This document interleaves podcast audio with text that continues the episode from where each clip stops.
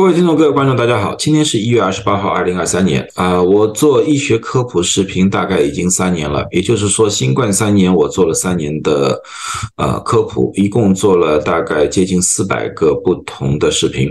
呃，本来呢，我在过中国新年的时候呢，觉得现在作为新冠的话，应该告一段落了，我都不大想多谈这件事情了。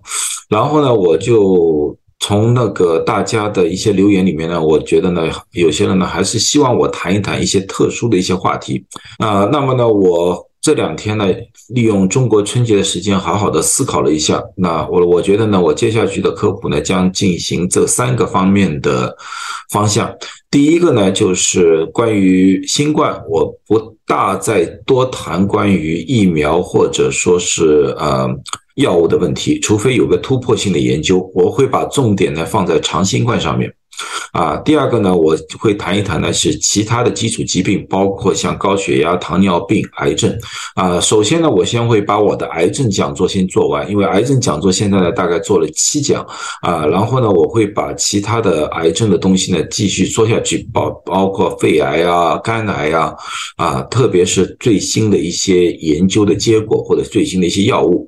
啊，然后最后一些呢就是将。谈论一些呃医学上的一些突破性的一些情况啊，然后呢呃和大家分享一下吧啊，这就是我以后想做的。所以说呢啊，如果有些听众啊是因为。想关注新冠的事情而来到我的频道的话啊，那现在想离开的话啊，我没有任何意见啊，我也祝福大家健健康康的啊。如果大家对这些话题还是感兴趣的话，那么欢迎大家留下来。那么呢，我尽我自己所能，把我所学到的、我看到的和大家分享。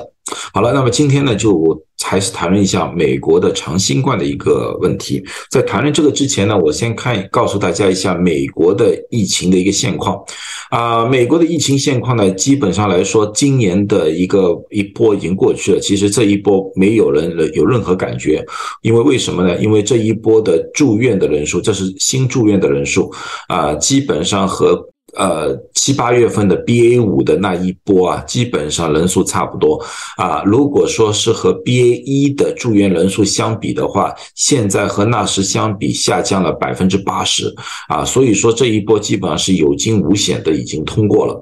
而且呢，我从我的临床上已经发现呢，就是这一波的大部分的住院人数里面呢，有接近于一半。并不是因为新冠住院的，而是因为其他原因住院而发现有新冠感染的。所以说呢，这现在呢，啊，这是新冠的美国死亡人数，我们也看到了，现在这一波的死亡人数基本上和上一段没有什么大的区别，啊，所以说，呃，我们说整个美国的疫情有惊无险的通过了。啊，那么有些人会担心，就是说，不是说有不同的变异吗？那么当然了，美国在一月二十八号的时候的最主要的一个变异就是 XBB. 点一点五，啊，这个我在上几个讲座里面已经讲过了。这个呢，最主要出现在啊东北啊，那个像纽约这个地方呢，现在大概有百分之九十的都是 XBB. 点一点五啊。这个一个感染啊，而西部像加州呢，现在大概只有百分之四十是 XBB. 点一点五，但是呢，可从纽约的。重症住院和死亡人数来看的话呢，我不认为 XBB. 点一点五呢会对啊加州的疫情或者说其他州的疫情造成任何的一些冲击。那么有些人问我对于中国的疫情怎么样看法？那么其实呢，如果说中国没有经历过十二月份那一波的话，那么 XBB. 点一点五是大家需要啊强烈关注的。但是呢，由于中国现在刚刚经历过了 BA 五这一波啊，那么从我们现有的数据来看的话呢，我不认为 XBB. 点一点五呢会对整个中国的疫情造成一个非常大的一个冲击啊，因为呢刚刚被感染过，大家对于。奥米克戎变异种的免疫能力还是比较强的啊，但是呢，呃，我不能保证没有突破案例，但是我相信这个突破案例从我们现有的那个数据来看的话，将是非常非常小啊。我比较需要担心的话呢，大概是要六个月以后我们才需要比较担心，因为我们从现有的综合抗体的情况来看的话呢，现有的综合抗体啊保留的时间大概是六个月时间啊。当然了，这当中。会不会有变数？有可能就是奥密克戎的自己的一个变异，如果它变异出一个全新的能够逃逸所有中和抗体的话，那么啊这就很难说了啊。但是现在为止，我们并没有发现任何一种变异是可以百分之一百逃逸。综合抗体的啊，它有一定的逃逸性，但不是百分之一百，所以大部分的人我相信还是有免疫能力的啊。一直到六个月以后啊，当那当然了，我希望那个时候有新的治疗的手段，或者说有新的预防的手段，那么呢，全人类也就可以进入到一个平和的阶段。现在呢，我们只是进入的一个叫稳定期，我再三强调，叫进入了一个稳定期，也就是说。呃，感染的人数、重症的人数、死亡的人数达到一个相对平缓的阶段。啊。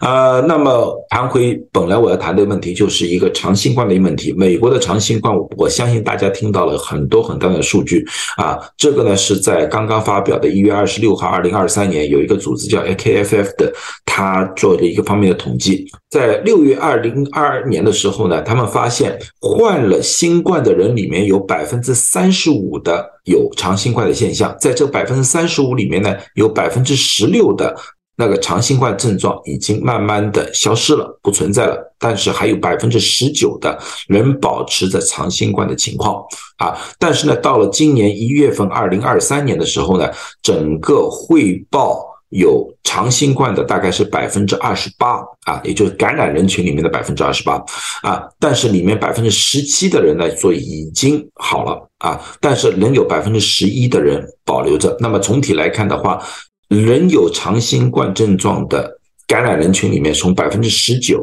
下降到了百分之十一，这个说明一个什么问题？说明长新冠是可以治好的，所以不要听网上的一些留言说。长新冠可以伴随你多久多久多久，到你遭多少的危害啊？长新冠确实存在，但是大部分的人啊，绝大部分的人长新冠啊是会好的。那么长新冠对于整个美国的总个成人里面，现在来说的话，大概达到了百分之五的一个比例啊，大百分之五比例。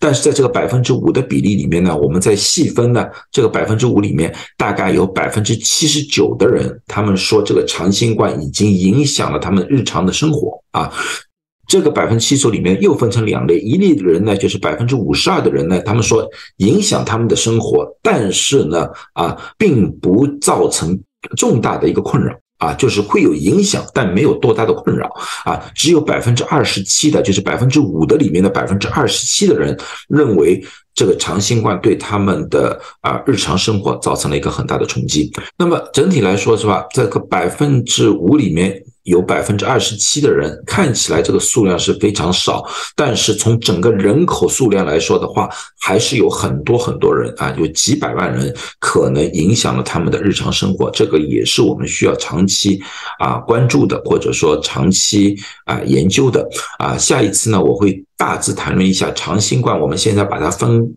成哪几类啊？以及每一类我们到底有哪一些治疗的一些方案啊？呃，今天呢我就大致的谈到这里，希望对大家呢对于长新冠呢有一个初步的认识。再三强调，长新冠是会慢慢好的，特别是轻症，你症状越轻越容易好啊。如果是插管的患者，那么呢那个这个长新冠的问题会持续的比较长一点的时间，或者说比较难以好。啊啊，这是我再我想再三强调的啊。最后呢，祝大家都健康，谢谢大家。